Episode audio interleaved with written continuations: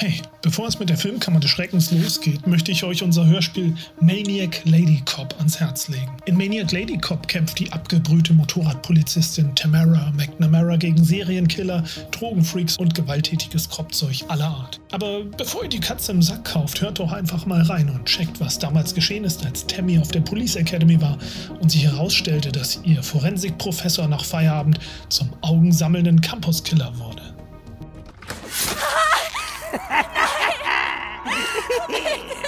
Flennen dir nicht die schönen Augen aus. Die brauche ich noch. Zumindest eines. Bitte nicht meine Augen! Ey, was soll denn der Scheiß? Hä? Tammy! Tammy! Lauf weg! Er! Dr. Eiso ist der Mörder! Hä? Die Pflaume ist der kranke Wichser? Naja, macht Sinn, wenn man drüber nachdenkt. Urteilt nicht über das, was euren kleingeistigen Verstand übersteigt. Ihr dummen Gänse. Ach, ich bin also dumm. Dumm fickt gut und meine Daumen ficken jetzt deine Augen, du Abschaum.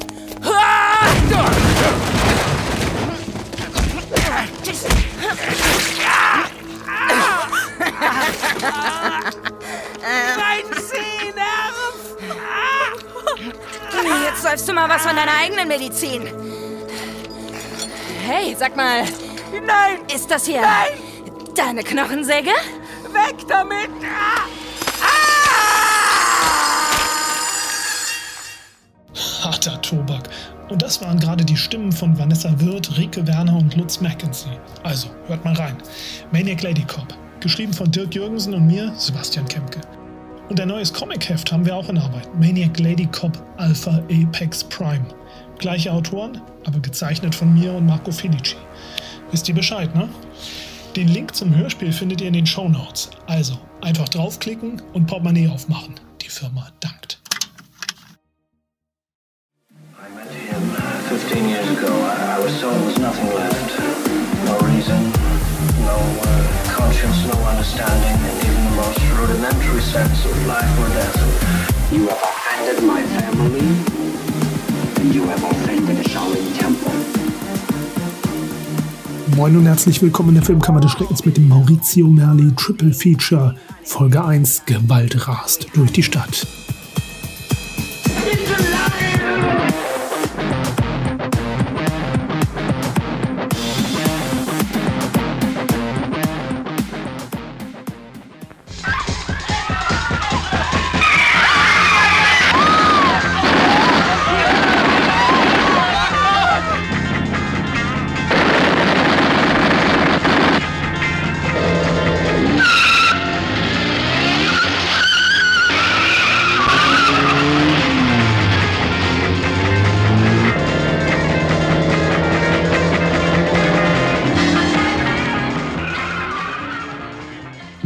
Herzlich willkommen bei der ersten Folge unseres neuen Triple Features zum Thema äh, Poliziotesco. Wir haben heute einen Gast da, Thomas Horzian. Den kennen wir von seinen zahlreichen Reviews aus dem Internet und er gehört zum, zur Kerntruppe von, von Bad Movies. Ist das richtig, Thomas? Jo, das ist korrekt.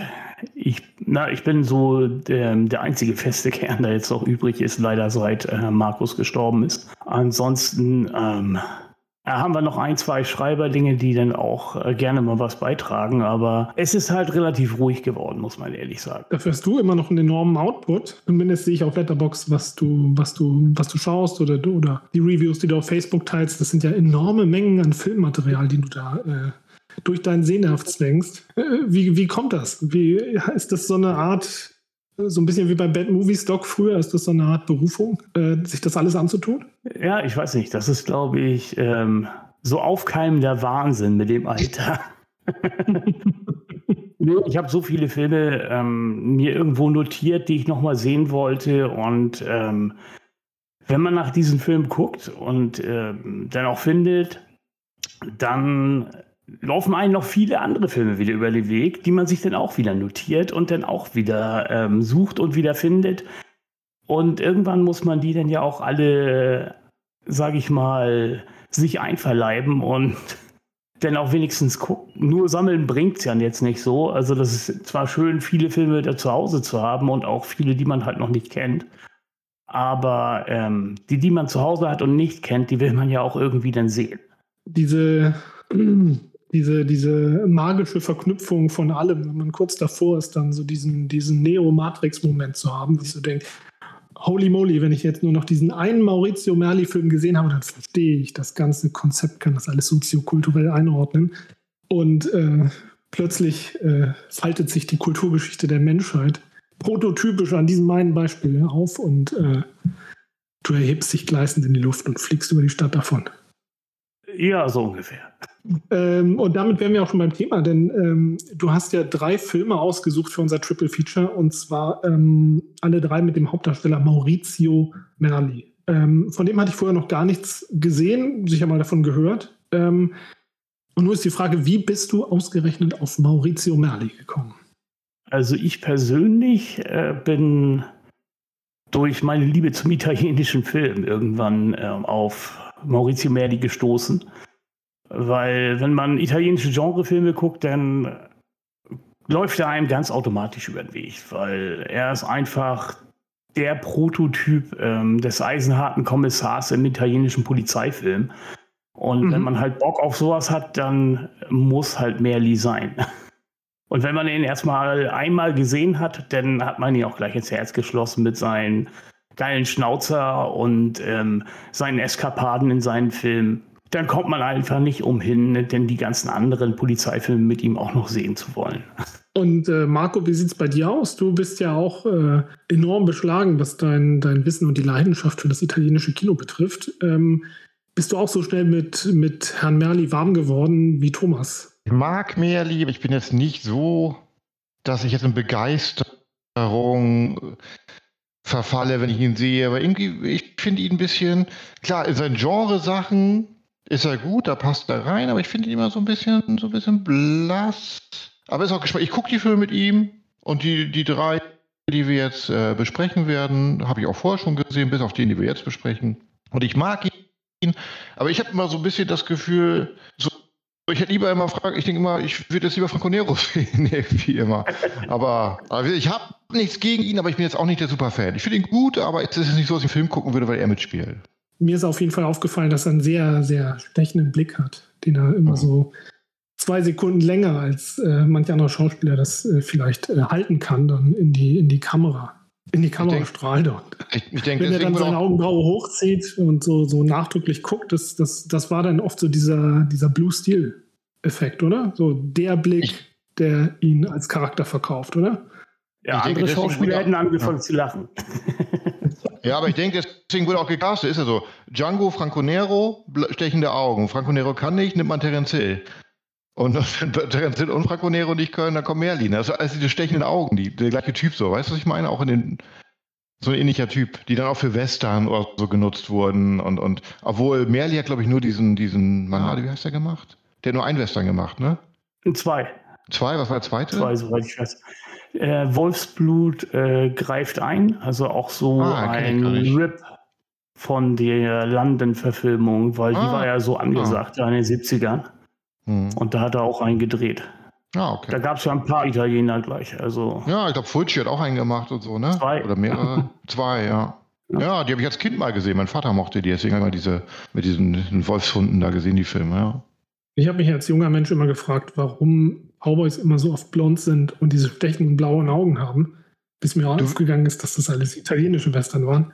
Ja, du willst in den USA vermarkten, ne? Und du willst auch mit dem indischen Publikum vielleicht sagen, das könnten Ami sein. Die Italiener haben ja auch viel mit Pseudonymen gedreht und dann hieß irgendwie Margariti auf einmal Dawson oder so. Und dann haben die natürlich auch versucht, Schauspieler zu nehmen, die so ein bisschen, genau wie Ray Lovelock, der jetzt auch in dem Film mitspielt und, und auch Italiener ist. Und dann heißt er Ray Lovelock. Das ist auf den internationalen Markt ein bisschen geschielt. Und deswegen nimmt man, glaube ich, so blonde, blauäugige, den kauft den Amerikaner eher ab. Aber was sagst du, Thomas? Ja, Ray Lovelock war ja eher so ein Posterboy, bevor er dann zum Film gekommen ist. Der hat ja, soweit ich weiß, in ziemlich vielen Fotoromanen mitgespielt. Ah. War halt dann immer so der Sonny Boy. Und ich denke mal, der hatte in, in, Italien bestimmt schon eine gewisse Fanbase, als er dann zum Film gegangen ist. Ja, der hat auch gesungen, ne? Ja, der war ein guter Bekannter von Thomas Millian. Ah. Und die haben zusammen in einer Band gespielt. Genau, da hatte ich irgendwie ein Interview gesehen, wo er ihn mitgenommen hat. Da waren die irgendwie ein Jahr irgendwo im Ausland zusammen. Stimmt, stimmt, stimmt. Ja. Ein Interview auf einer Box habe ich gesehen mit ihm, stimmt, wo er das erzählt hat. Ja, scheint aber ein cooler Typ zu sein. Er war, war. Er ist ja jetzt auch Ah ja, da war. ein paar Jahren, paar Jahren gestorben. Ah, okay. Äh, heute gucken wir uns ja Violent Rome genauer an. Deutscher Titel war Rom, Stadt Verdammte Nacht. heilige Stadt und Verdammte heilige Gewalt, Stadt. und Gewalt, Gewalt. rast durch die Stadt. Der ist natürlich Gewalt der schönere rast durch die. Stadt. Ja, das war, genau. Raum Steuer, äh, Ähm, andere Titel.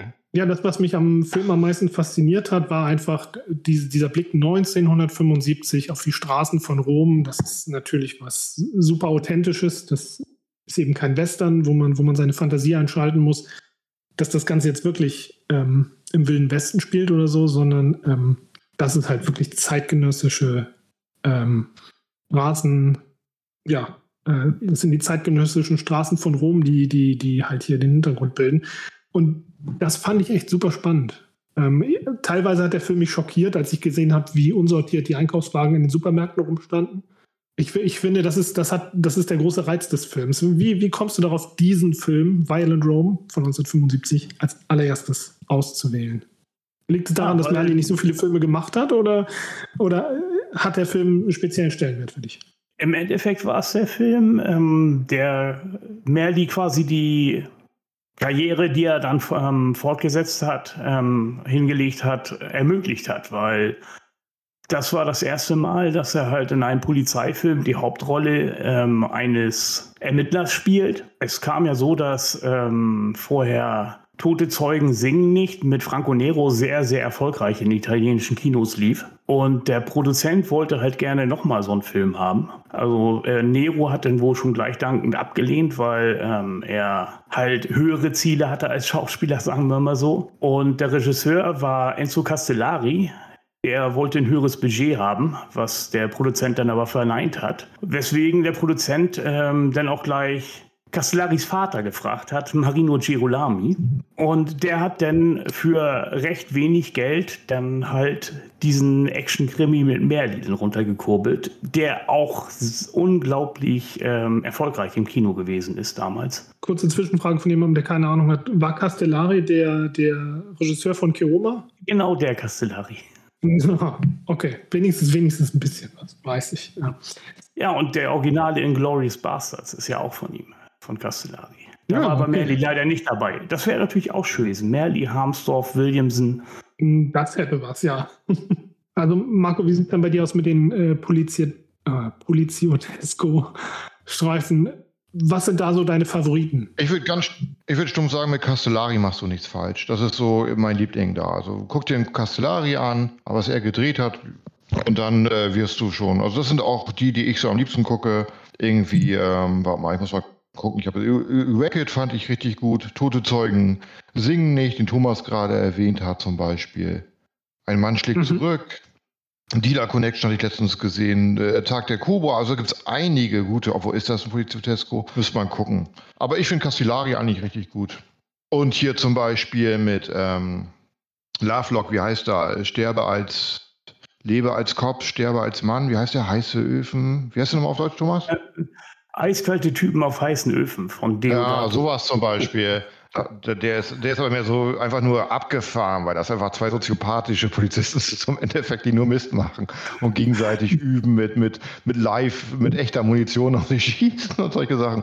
Der, das ist auch eine Aber die ernsteren Sachen, so mit Nero hier, den Thomas gerade genannt hat, sowas würde ich eher sagen. Sollte man erst sehen. Und dann, äh, das ist so eine Quiet Taste, ne? Wie, wie, wie alles andere. Du, du fängst erstmal mit denen Mhm. an, dann willst du mehr, mehr, mehr und dann landest du bei Merli und dann findest du ihn auch gut. Ich würde ihn jetzt nicht als Einsteigertitel nennen. Obwohl ich jetzt so ein bisschen damit gerechnet habe, dass es sich um den italienischen Polizeifilm handelt, ähm, ist, dass die Polizeiarbeit ja nicht so wirklich im Fokus des Ganzen steht, sondern eher so der Polizist als, als prototypische Figur in der Mitte, aber Polizeiarbeit oder Procedural oder sowas äh, Das ist, ist ja relativ hinfällig, oder? Das sind zum größten Teil ein bisschen, würde ich sagen, von Dirty Harry ein bisschen inspirierte Filme und halt sehr politisch, weil in der Moment es ging halt viel Gewalt um. Die Menschen fühlten sich vielleicht auch ein bisschen hilflos und dann war der Polizist halt der Vertreter, deswegen auch diese ganzen Diskussionen in den Filmen. Der war halt so diese, diese, diese Machtfantasie des Volkes, dann umgehen zu können mit dieser Gewalt, würde ich sagen. Was sagst du, Thomas? Ja, man nannte es ja auch damals die bleiernen Jahre, weil ähm, es gab zum einen natürlich den Terror von links und von rechts, zum Beispiel die Roten Brigaden und dann gab es natürlich dann auch ähm, die steigende Verbrechensrate in den Großstädten, wo es dann wohl wirklich schlimm war. Und das ist dann schon so, wie Marco sagt. Also die Leute forderten halt ein Vorgehen mit harter Hand, was äh, der Staat halt nicht leisten konnte. Und das schlug sich dann auf diese Filme ja auch nieder. Deswegen sind zum Beispiel diese exploitativen Vertreter, wie die von Merli das dann halt sind, ähm, ja auch ziemlich fragmentarisch erzählt. Also es gibt nicht so richtig einen roten Faden. Also gerade jetzt hier bei Gewaltras durch die Stadt gibt es ja wirklich überhaupt keinen roten Faden. Außer jetzt ähm, Merlis Ringen damit, ob er jetzt ähm, selbst Justiz üben soll als Polizist oder halt doch nicht. Man mhm. merkt das ja also, dass er anfangs sich dauernd mit seinen Vorgesetzten anlegt, weil er halt ähm, neue Leute braucht, zum Beispiel von einer Undercover-Einheit. Äh, drängt er ja drauf, bis er nachher Ray Lovelock dann ja kriegt. Und nachher, als, als sie ihn dann abservieren, nachdem halt Passanten bei einer Verfolgungsjagd ja draufgehen, da tritt er ja diesen Vigilanten bei, durch den Staatsanwalt, mhm. der von Richard Conte gespielt wird. Und da merkt man schon, dass, dass die Leute ihm eigentlich auch schon wieder zu extremistisch sind. Und erst hm. gegen Ende macht er ja den Schritt dann raus aus der Rechtsstaatlichkeit, als Lovelock dann ähm, überfallen wird von zwei Gangstern, als er im Rollstuhl sitzt.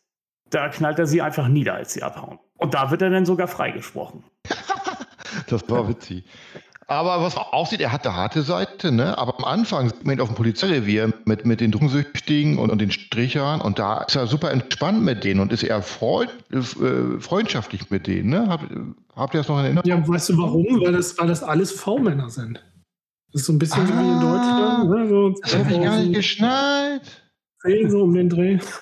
Ah, okay, aber nicht also, Ich dachte, das sollte so ein bisschen zeigen, dass ich da hat das so verstanden, dass er auch Verbrecher sieht, die Leute sieht, die eher Opfer dessen sind und im Verbrechen sind. So hatte ich es gesehen, aber okay, dann habe ich es völlig falsch eingeschätzt. Also mein Eindruck vom Polizei vom Polizeialltag von Maurizio Merli ist im Prinzip, dass er mit dem Auto random über die Straßen fährt und dabei zufälligerweise Verbrechern begegnet, die er dann entweder aus Autos zerrt oder, oder halt vom Motorroller kickt oder was auch immer. Also aber, Batman. Das ist jetzt eben nicht, er, ja, so ein bisschen so. Naja, gut, er wird ja auch zum Vigilanten, ne? Ähm, und das Interessante ist, glaube ich, dass, dass er kaum irgendwie über irgendwas nachdenken muss in seinem Job als Polizist, sondern er muss nur die Gewalt seines Amtes ausüben. Und das ist dann halt, damit ist halt eben auch komplett äh, ausgefüllt, ne? Oder? Ja, er reagiert. Er reagiert, ja. er reflektiert gar nicht so die Situation, sondern er reagiert einfach nur drauf. Und naja, mit deinen Aufzählungen hast du ja jetzt schon mal auf übernächste Woche vorgegriffen, auf The Tough Ones, aus dem jetzt die Beispiele ja auch kamen. Ja, wobei das, das eine Beispiel, genau. ähm, das eine Beispiel, wo sie, wo sie dann zufälligerweise dann ähm, den einen, den einen Autodieb da oder Auto, Autoschieber auf der Straße treffen und dann bei ihm noch schnell reinspringen an der Ampel, äh, das ist, hat mich sehr amüsiert, weil ich, ich hatte ja den äh, Film, den wir nächste Woche besprechen, äh, zuerst gesehen und da musste ich sehr lachen, als ich mir dachte, okay, er spielt zwar einen anderen Kommissar, aber sein, sein Modus operandi ist auf jeden Fall exakt der gleiche. Einfach über die Straßen Roms brettern und die Augen aufhalten. Irgendwo, du, du triffst schon den richtigen. Ja, das Verbrechen war überall. ja, so, so ist es. Interessant fand ich, finde ich es natürlich, das, das so als Affektfilm zu sehen. So, so die, die, ähm, die Hilflosigkeit der Gesellschaft ähm, und, und äh, dann vielleicht auch das Überlegen ähm, der Filmproduzenten, okay, was, was will unser Publikum sehen? Gibt es da irgendwelche Dokumentationen drüber, irgendwelche Belege dafür, dass die Macher des Films sozusagen auch diese, diese Art äh, Affekt in sich gespürt haben oder, oder haben sie nur das Produkt geliefert, was in dem Moment heiß war? Witzigerweise waren die Regisseure meistens eher links und, und sogar eher Kommunismus und sowas zuge, zugewandt. Wenn du die Interviews anguckst mit den Regisseuren, wir waren eher links gerichtet, überhaupt nicht so auf Rechtsstaatlichkeit und, und Polizei und so. Das ist gerade das Witzige, dass die genau eine andere Richtung vertreten haben in der Zeit. Oder was sagst du, Thomas? Hm. Ich hole dich mal wieder mit ins Boot, bevor ich hier Quatsch erzähle. Nee, also, also Lenzi äh, war nie müde, es zu betonen, dass er halt eher links ist und nicht rechts. Hm. Dass er davon dann halt überhaupt gar nichts hält. Auch von äh, den alten Faschisten und ähm, auch von Polizeigewalt und so. Aber er war natürlich auch Auftragsarbeiter. Ne? Und Mhm. äh, das waren die meisten ja da. Und es ging ja halt auch darum, seinen Lebensunterhalt zu verdienen. Und das kannst du dann am besten, wenn du halt Filme ablieferst, die gut einspielen. Das war ja schon, schon damals so, das ist heute noch so. Und wie gesagt, die Filme mit Merli waren echt 75 und 76, das waren seine goldenen Jahre. Da hat ähm, jeder Film bis zu zwei Milliarden und mehr ähm, Lira eingespielt. Das hört sich jetzt äh, extrem hoch an, nur damals war die Lira auch gerade im freien Fall gewesen, Anfang der 70er. Und ich hatte jetzt noch vorher mal recherchiert. 1000 äh, Lira waren damals gerade mal 30 Pfennig. Aber ein Film wie jetzt hier Gewalt rast durch die Stadt hat er 1,8 Milliarden, glaube ich, eingespielt. Das sind immer noch über 5 Millionen D-Mark gewesen damals. Ne? Also das ist schon beachtlich. Und das nur in Ja, Italien. ja, weil, weil der Film ist ja, denke ich, wenn man da, wenn man, wenn man, so wie die Macher eben technisch sehr versiert ist und, und ich denke eben auch ein bisschen improvisieren mag, äh, wahrscheinlich auch relativ kostengünstig runterzukurbeln. Ähm, das sieht ja teilweise auch ähm, sehr, sehr eingespielt aus, ähm, gerade was die Verfolgungsjagden betrifft. Ne? Dass der Titel, der deutsche Titel dann Gewalt rast durch die Stadt ist, ist ja kein Zufall, denn die, die Verfolgungsjagden, die sind ja vielleicht hier wahrscheinlich technisch gesehen das spektakulärste. Die Italiener hatten Ja, die das zweit, auf jeden Fall. ja, die hatten die zweitgrößte, nach Hollywood war es die zweitgrößte Filmindustrie, die waren super eingespielt, die hatten Leute, die das, die handwerklich super waren, nachgekommen sind, Kamera, alles. Das war ein richtig hohes Niveau mit wenig Geld zur Verfügung. Ja, und Mhm. da ist auch interessant mal zu gucken, äh, wer da hinter der Bühne auch ein bisschen mit da gearbeitet hat. Haben wir zum Beispiel den Kameramann, den DOP äh, Faustino Zuccoli. Und der hat zum Beispiel alle Betty-Filme abgedreht, also auch Camorra und ähm, nachher Cop Hunter, der ja auch wieder von Girolami kam, Camorra ja von Lenzi. Und äh, war zum Beispiel auch äh, für die Kameraarbeit bei Castellaris Metropolis 2000 zuständig, der komplett in einer Kiesgrube entstanden ist und trotzdem nicht so aussah, als wenn das wirklich auf so einem kleinen Raum das Ganze abgedreht wurde. Also das hatten die schon ziemlich gut drauf. Und am Schnitt äh, saß dann sowieso ein ziemlich guter Mann. Das merkt man dem Film auch an, weil ähm, die Schnitte sitzen alle perfekt. Also ist alles äh, perfekt aufeinander abgestimmt. Das ist Vincenzo Tomasi und der arbeitete schon an Tote Zeugen singen nicht. Der hat auch alle Betty-Filme geschnitten. Der hat dann auch das Spin-off von den Betty-Filmen Die Killermeute geschnitten. Und äh, Abudu eigentlich alle Fulci-Filme der 80er Jahre. Und da ähm, weiß man auch, dass man Qualität hat. Also auch wenn man die Fulci-Filme kennt, die äh, haben zwar hier und da natürlich einen schlechten Ruf, weil sie auch immer billiger wurden, aber am Schnitt hat es definitiv nicht gelegen. Die waren alle sehr flott und vor allem äh, fettfrei unterwegs. Also das waren alles schon sehr fähige Leute, wie man sagte. Die, die kunstvollste Szene, die ja, die ja wahrscheinlich dann auch zum Willen interpretieren einlädt, ist ähm, die finale Szene, in der ähm, Merli dann schon ähm, ja, sozusagen die, die rote Linie überschritten hat, dann, dann äh, die, die Angreifer in vermeintlicher Notwehr zu erschießen, obwohl sie den Rücken zugedreht haben. und und äh, er verabschiedet sich dann von, ähm, von seinem Kollegen im Krankenhaus und der blickt ihm dann noch ein bisschen hinterher, weil er weiß, oh, ich, ich äh, will mit dem ganzen Gewaltzeugs nicht mehr zu tun haben, aber ich habe meinen Kumpel, der Kommissar Merli, der, äh, der hat jetzt noch was vor sich und dann kommt diese Szene, wo man dann sieht, äh, wie er dann von, vom Maschinengewehr durchsiebt wird oder etwa nicht. Ähm, das wird dann ja recht offen gehalten, ne? diese, diese, das Todesurteil oder das Damoklesschwert, was jetzt über seinem Kopf baumelt und äh, ja, und, und das Ende dann relativ offen lässt. Ähm, das war, glaube ich, das Kunstvollste am Film, oder? Ja, Das wird ja nachher im dritten Film mit Betty aufgelöst am Ende. Ah, echt? Da, da wird nichts eingefroren, da wird dann, also da wird erst eingefroren, wenn, wenn das Blut schon spritzt. Ah, okay. Und im zweiten Teil bei Camorra, ähm, da will er gerade kündigen und äh, lässt sich zum Flughafen, äh, zum Bahnhof fahren und sieht dann einen kleinen Jungen, der, den er kennt. Der hatte am Anfang des Films die Autofahrer genaht, indem er ähm, humpelnd über die Straße gegangen ist und so getan hat, dass er behindert wäre und ihn dann danach den Finger gezeigt hat, als er dann über die Straße war. Und am Ende ist er dann halt wirklich ähm, gehbehindert und schlurft dann über die Straße ganz traurig. Und als ähm, Betty den sieht, sagt er dann halt zu seinen Kollegen, dreh um, wir fahren wieder zurück ins Revier. Und weiter geht's. Mhm. Da merkt man schon, da kommt noch was. Da kommt noch ein Film, auf jeden Fall. Aber wo du Kinder mhm. sagst, da war der Film ja auch nicht. Das finde ich auch mit den Spezialfilmen ganz cool dass der so skrupellos ist, dass hier John Steiner fliegt mit dem Auto und um mal die, die, die die, die Verfolgungsjagd zu verkürzen. Er schießt aber ein paar Kinder während der Fahrt, um die, um die Polizisten abzulenken. Das wird in einem Ami-Film doch nie passieren. das fand ich. Gab es auch schon im Ami-Film, aber. Das war aber nicht so, weiß ich, so nebensächlich so. so okay, das fand ich irgendwie ganz Aber das ist, dann, das ist dann natürlich wieder ein Blue-Stil-Moment für Maurizio Merli, weil er einfach dann mit dem Auto anhält und dann statt irgendwas zu tun, zu rufen, hey, ruf mal jemand die Polizei äh, oder, oder ruf meine Kollegen mhm. an und hier unter der äh, Kurzwahl so und so, bleibt einfach stehen und braut in die Kamera. Ähm, es gibt dem Ganzen natürlich ein gewisses Gewicht, aber gleichzeitig ist es für mich auch als Zuschauer dann so ein bisschen unerklärlich, weil ich dann denke, die Situation könnte man auch noch besser handeln. Also vielleicht ist am Polizeidienst doch nicht so gut er, aufgehoben. Er, er, ist der Punisher Komm. im Endeffekt. Er, er, ist nicht da, um Leute zu retten, er ist da, da, Leute zu rächen. Er ist dafür da, Leute in den Rücken zu schießen. Oder was war da am Anfang mit dem Auto? Was waren die erste noch, wo die Notwehr nicht anerkannt wurde? Was war das denn nochmal? Er hat doch erst noch. Das war nämlich auch so eine Punisher-Szene. Ja, das war ja, der das, Typ, das, ne? das war ja der Steiner, genau. Ja, das, das war, war im Mittelteil, als er ihn dann stellen ja. kann, nach dem, nach dem zweiten Überfall. Das war ja nachdem er die, die, das Kind und die Mutter erschossen hatte. Ja, genau. Das ist doch so, das sind doch Punisher-Momente. Im Endeffekt ist das so ein Dirty Harry auf Adrenalin, auf, auf, auf, auf Testosteron oder was weiß ich wo drauf. Das ist schon so, so ein Punisher-Typ. So, der einfach, ihm geht es, glaube ich, gar nicht darum, Leute zu beschützen. Ihm geht es mehr darum, Leute zu rächen.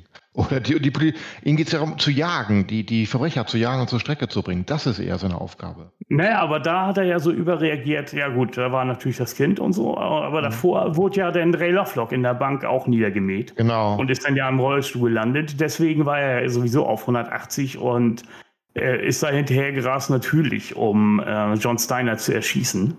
Und äh, also das Erstaunlichste daran finde ich, dass äh, wir beim Film damit ähm, gerade das zweite Drittel beenden, wenn John mhm. Steiner erschossen wird. Weil eigentlich hätte man ja gedacht, dass er so der Bösewicht ist. Ja, natürlich ist er ein Bösewicht. Aber es gibt in den Filmen keinen richtigen Bösewicht. Es gibt einfach nur das Verbrechen. Ja. Und mhm. danach schließt er sich ja dann den Vigilanten an, nachdem halt äh, Steiner da weg ist. Und ja, das ähm, bringt ihn dann ja noch weiter in die Bredouille, weil er dann halt ja auch kein äh, Cop mehr ist. Und deswegen halt für die Verbrecher auch eingreifbar. Ne? Deswegen muss ja dann Ray Lovelock am Ende ja noch mal leiden. Mhm. Und sagt ihm dann ja noch, genau. bevor er dann halt da zum Auto geht, ja, ich glaube, dein Weg ist nicht der richtige, mein Freund. Und bei dem Vigilanten stellt sich dann ja auch schnell die, die äh, moralische Frage, ähm, ist es okay, wenn man sozusagen nur sein, sein, das Verbrechen äh, bekämpft, wenn es einen persönlich betrifft, ne? oder nur wenn es persönliche Bekannte sind, die da irgendwie bedroht werden oder so. Da muss er sich dann ja erstmal dafür einsetzen, dass man gegen das Verbrechen generell kämpft und nicht nur, nicht nur wie es einem in den Kram passt, sozusagen, ähm, in Richtung Vetter. Ja, aber das ist, wie so, das ist wie so Neighborhood Watch. Da, da, da wirst du ja auch deine, deine Nachbarschaft erstmal. Ich meine, du schließt dich zusammen, riskiert was. Ich finde es schon irgendwie legitim zu sagen, wir schließen uns zusammen, dass uns nichts passiert und machen einen Verbund auf und schützen uns gegenseitig. Was anderes ist eine, also finde ich schon legitim. Also er als Polizist sagt dann natürlich, nein, wir müssen allen helfen. Ne? Aber dass hm. die Zivilisten sagen, es geht uns darum, uns zu beschützen, finde ich Interessant fand ich auf der anderen Seite aber auch, dass meine erste Assoziation war, Moment, ich bin bei der Polizei unten durch, jetzt tritt so ein Anwalt auf mich zu und versucht mich zu rekrutieren. Ähm, ich glaube, wenn die Nachrichtenlage, wenn wir da irgendwie acht Jahre vorgespult hätten in Italien, dann wäre der Anwalt definitiv Mafia-Anwalt gewesen, der ihn dann abgestellt hätte dafür an irgendwelchen komischen, schlecht gebauten Auf ähm, Autobahnauffahrten irgendwelche, irgendwelche Arbeiter durchzuschütteln oder so oder irgendwelche Leute aus dem Territorium rauszumobben. Ähm, das kam mir schon ein bisschen seltsam vor. Ähm, ich glaube, da verschwimmt, verschwimmt dann auch so schnell die, die, äh, das Spektrum zwischen, zwischen links, rechts, organisiertem Verbrechen, äh, ähm, Neighborhood Watch und so weiter und so fort. Ähm, eigentlich ganz interessant, weil ich glaube, die Mafia war zu dem Zeitpunkt ja eher noch so ein geheimnisvolles äh, Thema, über das man besser nicht allzu viel berichtet hat, oder? Ja, das stimmt schon. Aber was auf jeden Fall auffällig ist bei den Vigilanten, ähm, das ist ja erstmal der Staatsanwalt, der ihn ja rekrutiert. Und dann sind das alles nur reiche Leute. Mhm. Das ist ja durchgängig, das ist da ein Pelzhändler, bei dem ähm, erwischen sie ja die Räuber nachher. Und ähm, die anderen werden auch reichere Leute sein. Das äh, macht, macht sie schon so irgendwie bemerkbar in ihren Habitus und so.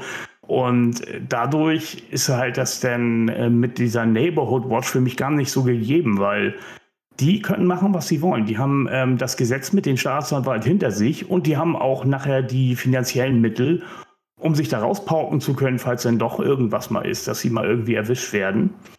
Und vor allem sind sie ja auch sehr skrupellos in ihren äh, Vorgehen. Da wird uns ja in der deutschen Fassung ein bisschen was vorenthalten. Weil äh, Luciano Rossi, den sie unter anderem der erwischen, den Blonden da, der ist ja auch in sehr vielen Filmen ähm, nebenbei zu sehen, ähm, dem werden im Original dann noch die beiden Schultern gebrochen. Ah, okay. Das, das, fehlt ja leider in der deutschen Fassung. Und dann würde man dann ja auch noch mal ein bisschen eine andere Meinung von diesen Herrschaften haben, die sich da zusammengeschlossen haben. Das wird irgendwie zu sehr abgeschwächt durch diese Zensur, finde ich. Ja, da findet man dann und natürlich auch wieder dieses, ähm, dieses, diesen Blick durch die politische Brille der linken Filmschaffenden oder links ausgerichteten Filmschaffenden, die das dann vielleicht kritisieren, dass die, die Leute, die es sich leisten können, halt sozusagen Gewalt und Gewalt ausüben dürfen, äh, sich Schutz leisten können, aber halt in der breiten Bevölkerung das nicht ankommt. Das passt ja eigentlich dann ganz gut in das Bild, was ihr vorhin schon gezeichnet habt. Aber vielleicht dann eher angedeutet. Ja, bei Tote Zeugen singen nicht war es ja auch schon so, da ging es ja tatsächlich gegen die Mafia. Und da wurde das ja dann auch so dargestellt, die haben halt die Verbindung und die haben das Geld. Und äh, deswegen sind die sowieso unerreichbar. Und nebenher gab es dann auch noch einen reichen Industriellen, beziehungsweise, glaube ich, dessen Söhne waren das. Und ähm, der war dann auch ähm, jetzt sehr hedonistisch und sehr gewalttätig unterwegs und musste einfach keine Konsequenzen fürchten. Was dort mhm. dann natürlich auch an den Pranger gestellt wurde. Aber ähm, der Film kam auch nachher zu keiner Lösung. Das ist äh, sowieso den meisten davon gemein. Da äh, sieht man ja alles klar. So kurzfristig kann man mit Waffengewalt oder mit Beharrlichkeit und äh, guter Polizeiarbeit ähm, was erreichen. Aber langfristig verpufft das quasi. Das ist, ja. das ist halt nur mal so ein, so ein Etappensieg und ja, das Rennen kannst du eh nicht gewinnen, weil das Rennen ewig läuft. Wenn ich wir, haben, wir haben die Handlung jetzt nur so ein bisschen grob zusammengestoppelt, aber es passiert jetzt ja auch nicht so viel, außer dass wir dem Hauptcharakter halt eben durch, durch sein Erleben zwischen Alltag, zwischen ähm, gefühlter Machtlosigkeit, zwischen sich von der Polizei verraten fühlen und, und danach neuen Wegen suchen, ja, jenseits dessen passiert halt nicht, dass wir, nicht so viel außer das Leid, was sozusagen vom Verbrechen äh, dann halt äh, losgetreten wird. Aber die Frage, die sich mir beim Stellen, äh, Quatsch, die Frage, die sich mir beim Gucken des Films gestellt hat, ja, ähm, die ist äh, folgende: Handelt es sich hier um einen Bad Movie? Als ich ihn gesehen habe, muss ich sagen, habe ich eher, habe ich mir die Haare gerauft und mich gefragt, hat er das jetzt ernsthaft gemacht oder, oder ist das jetzt wirklich. Wie definiert ihr denn Bad Movie? Das wäre erstmal wichtig zu wissen. Was, was macht ein Bad Movie aus? Ja, das, da haben wir doch den richtigen hier an der Strippe. Was macht ein Bad Movie ähm, aus? Was macht ein Bad Movie aus? Also, das kommt wirklich darauf an, wie man den, den Begriff jetzt auslegen will. Wir haben uns neuerdings jetzt gedacht, ähm, dass wir damit Badass-Movies meinen. Mhm. Ja. also weniger halt äh, den Trish, Trash oder so. Früher ging das halt, als äh, der Doktor halt ins Leben gerufen hat, ging das tatsächlich mehr um die Trash-Filme, weil er halt eine ähm, Ader dafür hatte und äh, sich ohne Ende sowas äh, vor die Linsen gekloppt hat. Gut, mache ich äh, zeitweise auch, aber es ist halt so, dass es dann doch ein bisschen einschränkt und auch ähm, jetzt in der Zeit, wo es dann Schläferz und so gibt, ähm, finde ich es dann auch eher hinderlich, ähm, die Filme für andere erlebbar zu machen. Es, es bildet eher Scheuklappen aus. Mhm. Weil man dann ja. sagt, ja, das ist schlechter Film und deswegen ist das Trash oder der spielt da mit, deswegen ist das Trash und das kommt ja, von der und der Produktionsfirma, deswegen ist das Trash und das ist alles ähm, ein bisschen äh, zu eingleisig, finde ich immer so. Und wenn ich jetzt sowas wie Gewaltras durch die Stadt sehe, ist das halt ein reinrassiger Exploitation-Film. Ne?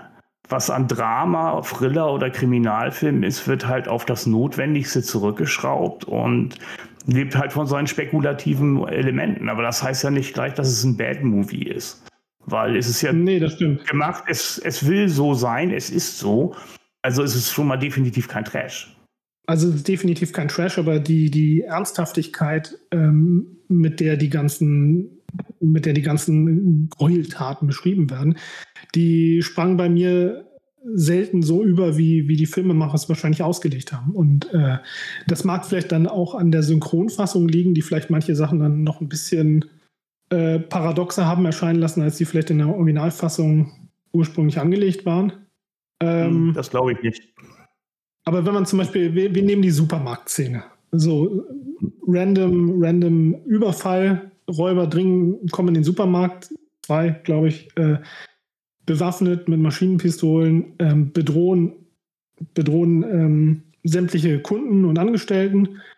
Ähm, und der, der, der Chef der Räuberbande äh, trägt, trägt eine Wollmütze, die ungefähr ein Drittel seines Gesichts bedeckt.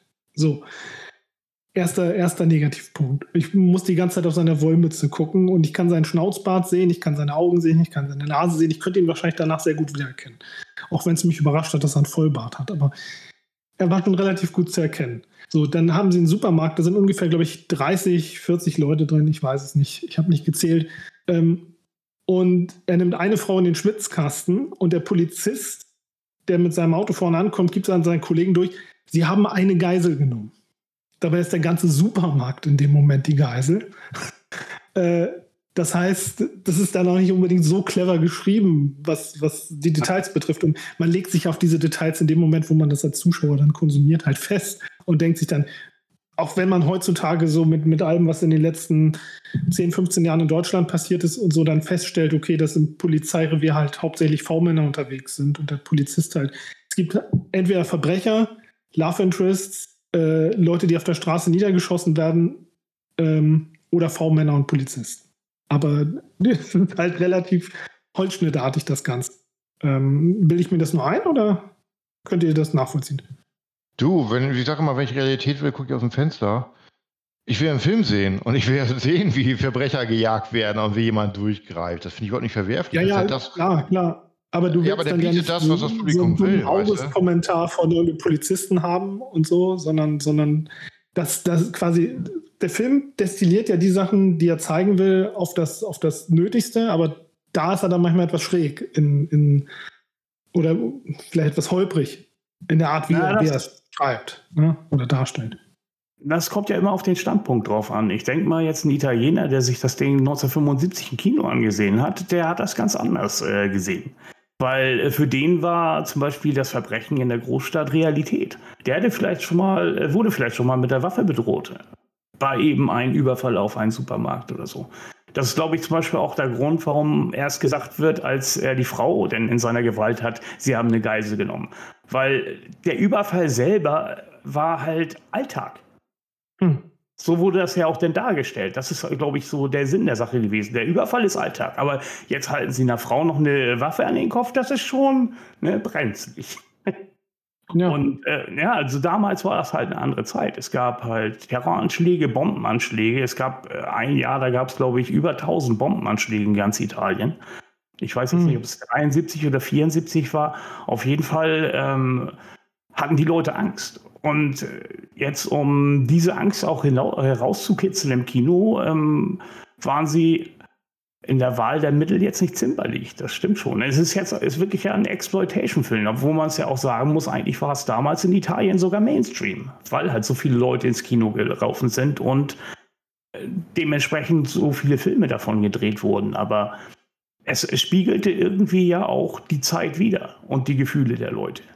Hm. Und ja, das klar. haben wir heutzutage natürlich nicht mehr. Das, das könnte man sich, glaube ich, noch nicht mal richtig, da kann man sich nicht reinversetzen, was die gefühlt haben dabei.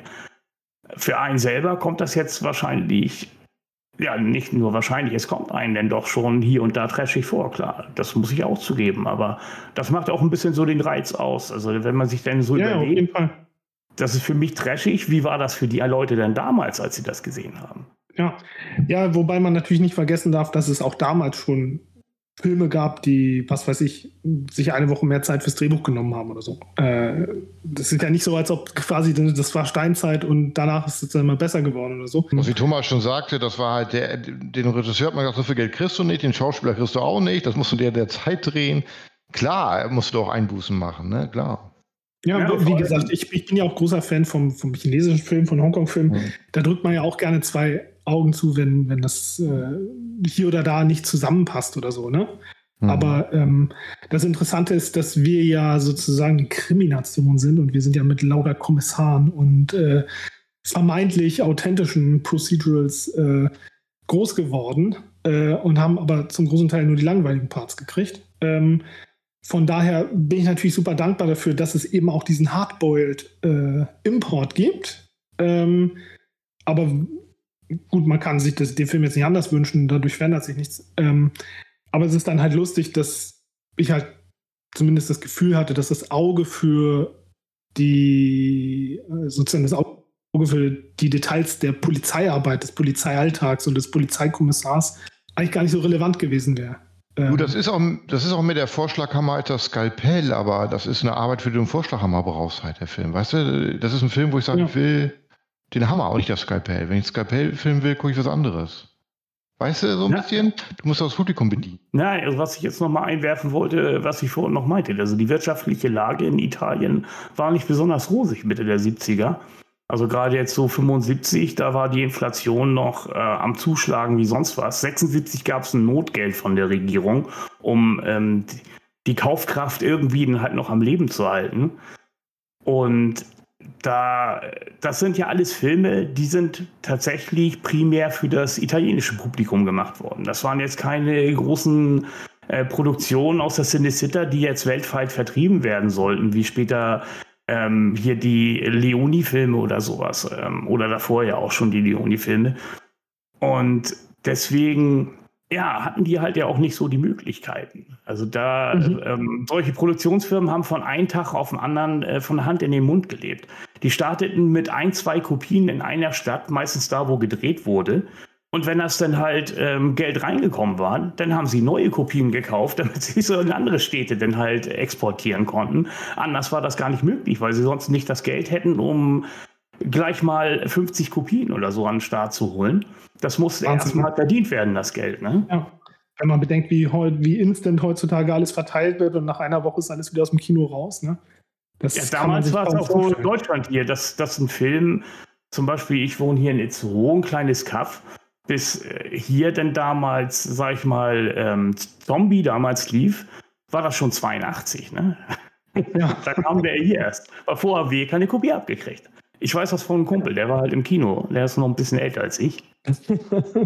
Interessant ist natürlich auch, ähm, wo wir jetzt die deutsche Version gesehen haben, ähm, gerade was den Exploitation-Hardboiled-Faktor betrifft, ähm, wobei im Kino ist es ja Exploitation, ähm, da passiert ja einiges. Ne? Wir, haben, wir haben viel Blut, äh, wir haben eine Vergewaltigung, wo sicher deutlich mehr draufgehalten wird, äh, zumindest ganz am Anfang, als bei anderen Filmen aus seiner Zeit.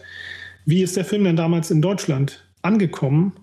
In welcher Form? Und, und habt ihr eine Ahnung, wie der hier oder Filme aus dem Genre überhaupt oder von dem Stellenwert hier sich in Deutschland verbreitet haben? Also, ich glaube, dass der Merli als einziger von den Betty-Filmen hier im Kino lief. Ich bin mir jetzt nicht ganz sicher. Weil das äh, verdammte heilige Stadt äh, war, glaube ich, der Kinotitel. Und erst ähm, auf Video hieß er dann Gewaltras durch die Stadt. Mhm. Aber tatsächlich waren viele von den äh, Polizieschi halt erst in der Videoära der 80er halt gekommen. Also der direkte Nachfolger Camorra oder hier die Viper, also The Tough Ones, den wir nächstes Mal besprechen, die kamen auch erst in den 80ern hier, 84, 85 rum, dann bei VPS raus.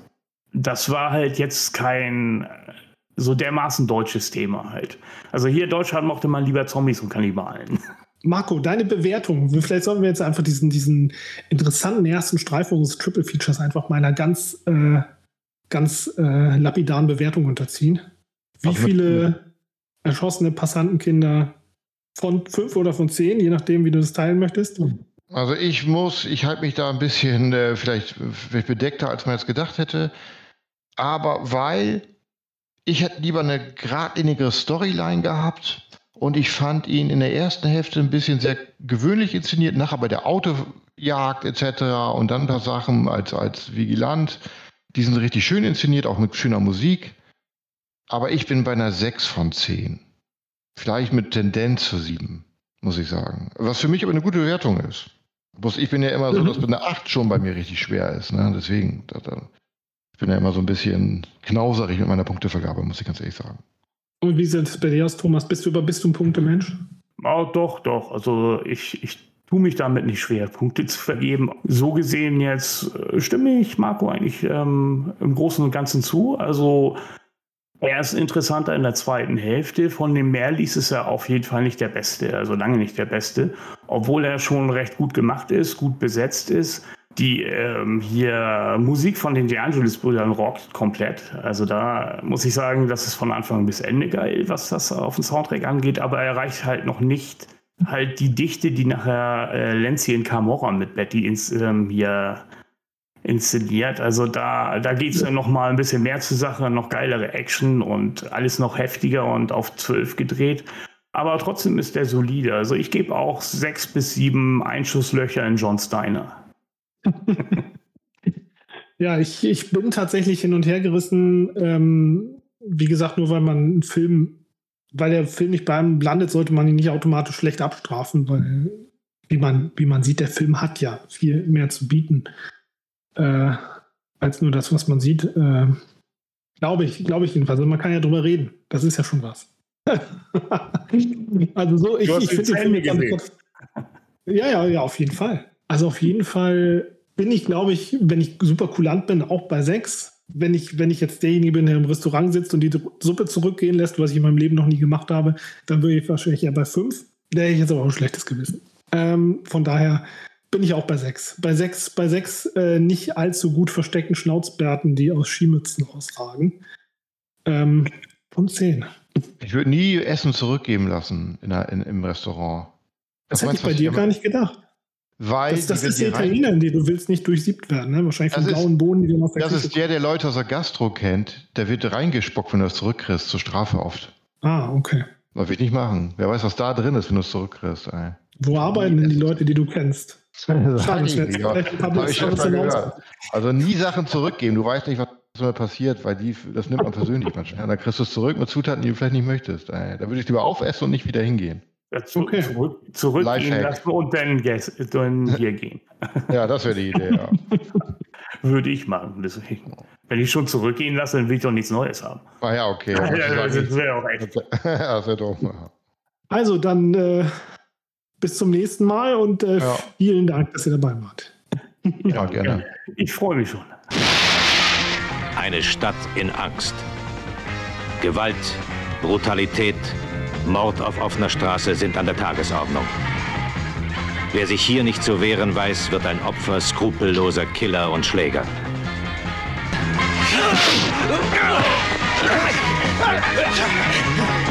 Entschuldigen Sie, Kommissar. Was meinen Sie, wann meine Frau mal wieder ohne Angst über die Straße gehen kann? Du miese Ratte, redest zu viel. Das ist verdammt ungesund.